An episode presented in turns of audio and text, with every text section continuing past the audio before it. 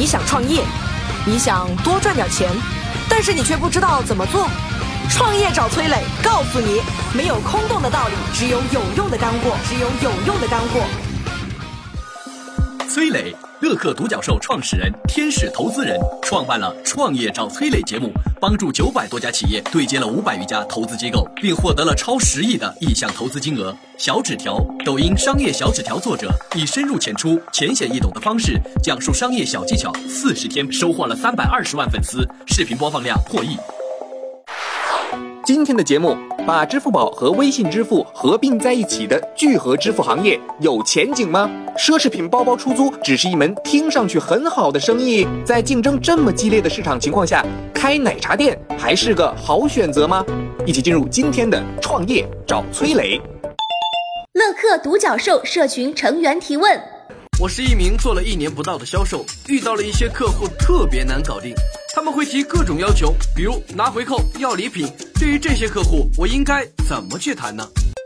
今天有请到回答问题的是曾任阿里铁军校长、现车好多副总裁、毛豆新车网负责人李立恒。那我觉得这个很简单，那其实这个不外乎就是一个价格沟通和一个价值的匹配嘛，就是对方要的钱是多少钱，看看我们这边的最大的限度是多少。那第二个就是看看能不能说通过沟通把它解决掉，就是说他不需要这个这个就回扣。通常我们用的技巧是什么呢？用的技巧就是就是假如这个事儿你今天做了，有可能会对你的职业生涯带来一个不太好的影响啊。之前我们销售的时候也会碰到，比如说我们去先跟贸就负责业务的那个总监啊去谈，他也说了，他说反正我一句话老板就批了，我没有这句话，这个老板就不批了，他就成了关键人了呗。呃，那我说行啊，那你帮我去跟老板说一下，对不起，那我没好处，我不说，那我就谈，那你要什么好处？他说我要这笔什么里面的多多少分成？那我那我说对不起啊，我这整个提成都给你，那我这个事不就白干了吗？我还不如不不签，我也可以跟他讲签这个 case，比如说我赚一万块钱，那你要多少？他说我要五千，那好，那那我啊，那我给你五千。那如果他要的太多，那对不起，那我给不了。那假如说我不想给，那我基本上我们会说，那你这件事情，假如说放大出去了，对你的职业生涯可能不见得是个好事儿。通常这个时候，其实大部分就这种投机性的这种部门关键人，基本上都那个都会放弃。有请小纸条点评。其实这个问题有一说一，粗暴解决的办法也有。你卖东西给某家公司的业务负责人，负责人说我可以拍板买下来，但是你要给我回扣，可以啊？为什么不可以啊？销售所在的这家公司就应该把对方的负责人要的返点或者要佣金的部分预先留好，设置好，你就设置好是一成啊，还是一点五啊？先设置好，不要到时候去为难销售个人，不要给销售个人的工作增加困难系数。第二，这个返点可以是相对公开的，是销售在过程当中可以直接告诉对方要拍板的这个负责人的。把这件事情，我们一起努力从阴暗面直接放到相对的阳光里来。第三，我知道，之所以会问这样的问题，就是因为很多销售真实的遭遇了这样的问题。但是我绝对不推崇纵容对方的这样的处理方式。客户的公司存在这样的人，而且在这样的敏感的岗位、敏感的采购过程当中，对方那家公司并没有做好相应的规范化的、安全化的、廉政的管理，这说明对方的公司。挺有问题的，至少是很不完善的，而这样的客户，至少目前他并不是一个优质客户。感谢小纸条的精彩点评。下一个是抖音网友提问：现在街上最多的恐怕就是服装店了，每百米内就能看到一家卖衣服的。都说服装市场已成红海，但是还是有那么多人想自己创业开家服装店。服装店该不该考虑转型？如何转型才能在市场竞争这么激烈的情况下有自己的立足之地呢？许多做服装的老板平时都会自己穿梭于各地的这种服装批发市场啊、大街小巷啊，看别人服装的款式，看到好的拿过来模仿改动一下，指不定就出一个爆款赚一笔。但是大家都知道啊，服装行业已经是一个红海了。有人还经常问我说，能不能介绍点服装批发的资源？既然都已经是红海了，我们干嘛不换个角度去操作呢？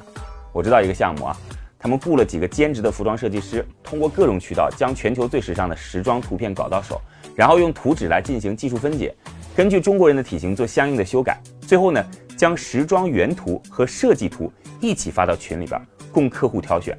每天这个都在群里边保持更新。平均每个月有两百位新会员加入，每个会员三千块钱一年，目前一个月可以赚六万块钱的会员费。我有钱想开店，品牌哪里找？选址怎么选？位置不好没客流，赶紧下拉屏幕，添加节目简介里的微信号，加入乐客独角兽社群。我们联合了全国数十个品牌，帮你解决一切烦恼。乐客独角兽社群成员提问：现在市面上有一些奢侈品包包出租的公司，我觉得女孩子去租包包使用的场景不多呀。那么这种公司是靠什么生存下去的呢？今天有请到回答问题的是拥有注册用户超过三百万的三 C 租赁领域领头羊项目机密创始人西梦。就是有它存在的这个价值或者说需求，哪怕女孩子爱慕虚荣，那也是需求嘛，就看你什么价格的获客成本去达到你这个想要的那个成交单量。那如果这个群体很旺盛，那你的获客成本就低了。反过来，你的需求不是很旺盛，那你获客成本就相对偏高。奢侈品包包或者珠宝，那它基本上其实可能就是二手的。如果说二手的话，你说它一定有面子吗？他敢跟别人说他是租来的吗？他足够自信，他敢说我这个包包我是租来的。就是说，这越是有钱的，他越自信说这包我是租的。这种人一大部分群体是在的，但是越是他们还是有点拮据的，他是不愿意让别人知道他是租来的，因为会给人感觉就是爱慕虚荣啊。所以呢，这个东西我不能说这个行业做不起来啊，但是确实可能我我并不觉得它难度比我更小，它应该反而我觉得难度更大。有请小纸条点评。我不认同西梦的看法。理论上来讲，任何一样东西都可以卖得出去，只要你找到足够多的客源来支撑你的成本。什么意思？想租奢侈品包的，想买二手奢侈品的人一定有。通过一种方式找到足够多的这类客户，那么这门生意就是成立的，就是可以运转起来的。在找寻客户的时候，最重要的问题就来了：定位。什么样的人想租一个奢侈品包来用呢？我瞎说，你看对不对？毕业两年内的女大学生，第一买得起，但是不舍得买一个一万两万的包；第二，同事或者小姐妹肯定有背这类奢侈品包的，那么凭什么她背我就不能背呢？凭什么她有我就没有呢？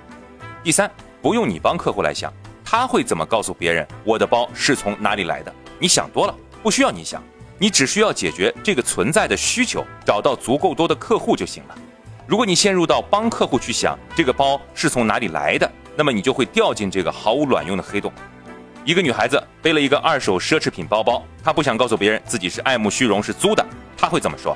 哎呦，我姐姐包太多，她给我的，呃，前男友送的，呃，以前我就一直有这个包，但是觉得丑，所以不背。这两天刚好搬家翻出来，跟衣服配一配，背背完，这不就答案吗？然而，你帮客户想好这些答案、这些借口有什么用呢？跟你能不能做成这个生意毫无关系，这门生意的关键点就在于去哪里精准俘获大量买不起，同时又想背奢侈品包的女孩子。感谢小纸条的精彩点评。下一个是抖音网友提问：现在的零零后真的一个比一个厉害。最近在街上看到一件大跌眼镜的事情，一个零零年的女孩在大街上卖花，卖的竟然是烂掉的玫瑰花。这样的生意为什么能够存在？能赚到钱吗？他又是怎么获取客户流量的呢？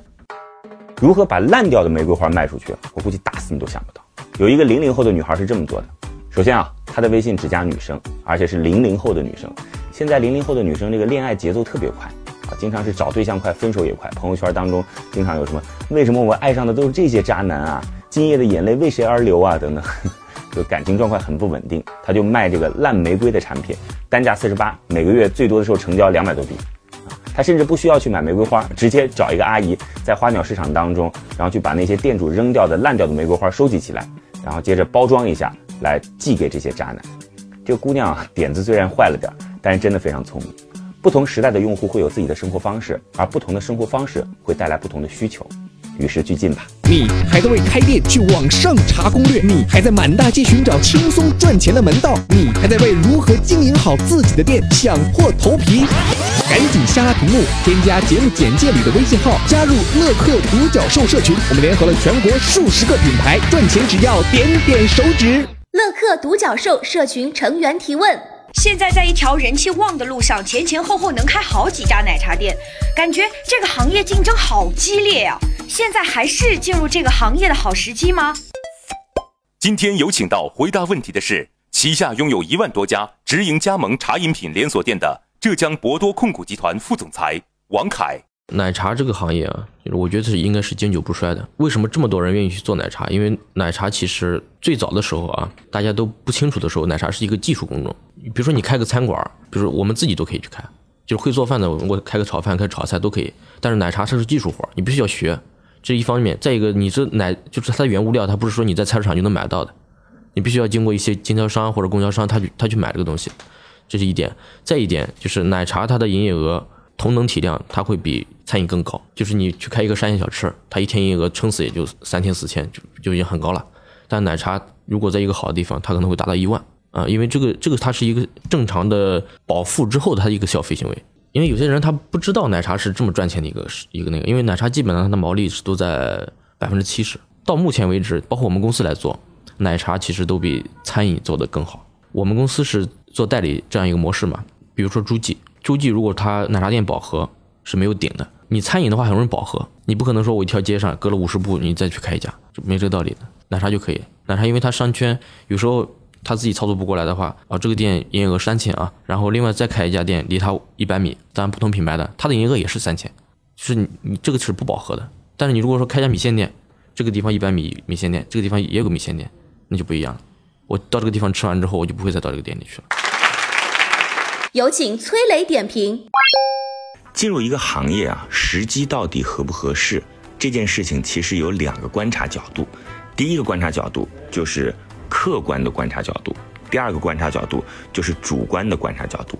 那客观的观察角度呢，其实主要分为说，这个行业到底存在多大的空间。